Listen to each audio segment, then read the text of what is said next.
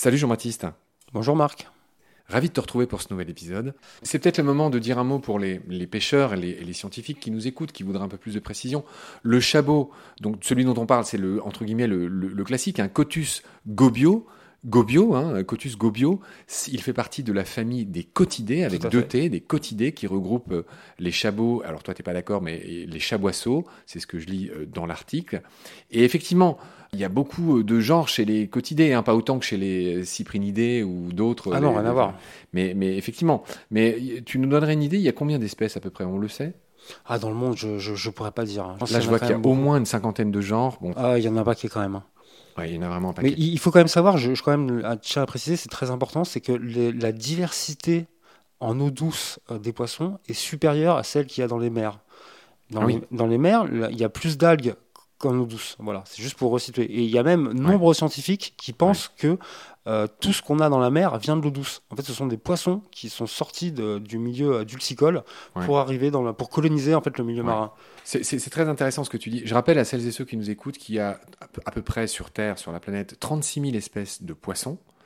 Et comme tu l'as dit, il y en a beaucoup plus d'espèces en eau douce que dans l'eau de mer, alors que les océans recouvrent euh, beaucoup plus d'espace que les rivières. Je crois, sous réserve, que l'eau douce, ça doit être à peu près 2%. Voilà, en tout cas, euh, on doit être dans ces ordres de grandeur. 2% quoi? 2% de l'eau par rapport à la mer. Ah oui oui, oui, oui, oui, oui, exact. Oui, bien sûr. Et, sur ces espèces, sur ces 36 000 espèces, il y en a un paquet qu'on ne connaît pas encore.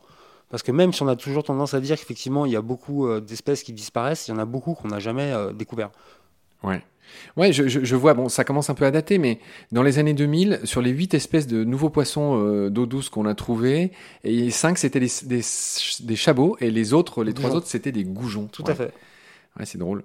Jean-Baptiste, je voulais juste préciser quelque chose que j'ai lu avec beaucoup d'attendrissement dans cette célèbre revue que tu dois forcément connaître qui s'appelle La Hulotte. Ils ont fait un numéro sur euh, le chabot. Et moi, ce que j'ai retenu, c'est que la femelle, en fait, vient déposer des œufs dans le fameux nid qu'il prend tant de peine à construire le mâle en général sous une pierre. Et donc, il y, a des, euh, il y a des œufs qui sont un peu suspendus dans une grotte, c'est ce que j'ai lu. Le mâle euh, vient féconder différentes grappes de différentes femelles dans son, j'allais dire, dans son harem. Les, femelles sont parties plus belle lurette, mais en gros, le mâle veille sur des, euh, un peu comme des gousses d'ail euh, qui sèchent là, suspendues. En fait, après les avoir fécondées, eh ben, il, il, les soigne. Et en période de disette, s'il a besoin, j'ai trouvé ça extraordinaire, il gobe un œuf pour s'en nourrir, mais il prend bien soin de toujours prendre un œuf d'une grappe différente pour ne pas amoindrir, enfin il le sait pas, mais c'est ce qui fait le patrimoine génétique de l'espèce. C'est extraordinaire. C'est beau l'instinct. Bah, c'est beau l'instinct. Et je vois que toi-même, tu, procèdes de la même manière. Jean-Baptiste, tu voulais ajouter quelque chose sur ton animal totem? Oui, on peut dire quand même que la tête du chabot, c'est à peu près un quart à un tiers du corps. Et que euh, la littérature nous parle de chabots de 15 à 18 cm, mais moi, j'en ai jamais vu au-dessus de 10-12 cm. Voilà, ça reste quand même un petit poisson.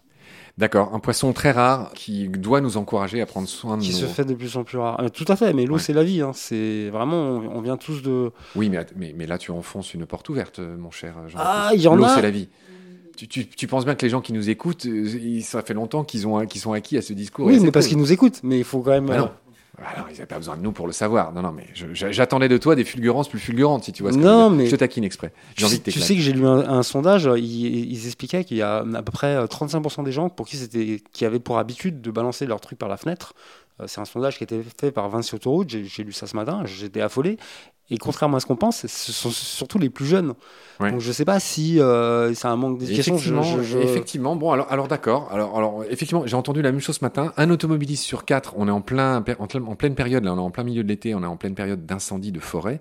Et j'ai entendu qu'un automobiliste sur quatre continue à jeter ses putains de mégots par la fenêtre. non seulement il continue, mais en plus il l'assume. C'est-à-dire que je pense que la réalité, c'est qu'il y en a bien plus. Parce que tout le monde ne va pas le dire à un sondage. Je trouve ça affolant. Et je, avec tout ce qu'on tout ce qu'on voit, tout ce qu'on vit de nos jours, je ne comprends pas. Ça me semble euh, totalement. Euh, il y a encore du boulot. Incompréhensible. On précise que ni toi ni moi ne fumons. Nous avons beaucoup d'autres tares, mais nous ne fumons pas. Et puis surtout, on met balance, jamais rien par terre. Quoi. Ça me viendrait absolument pas à l'idée. C'est inconcevable. D'accord, d'accord. Voilà ce qu'on pouvait dire sur le chabot. En tout cas, mon cher chabot, euh, je rappelle une dernière fois que c'est ton animal totem, le mien étant l'épinoche, hein, on s'appelle toujours comme ça l'un l'autre. Bref, en tout cas, c'est fait, je suis content qu'on l'ait fait. Ben, on essaiera évidemment de faire l'épinoche dans un prochain épisode. Euh, d'ici là, euh, je te souhaite le meilleur, je te retrouve avec plaisir bientôt. Prends soin de toi, salut. Salut Marc, et bientôt le film Le Chaboté.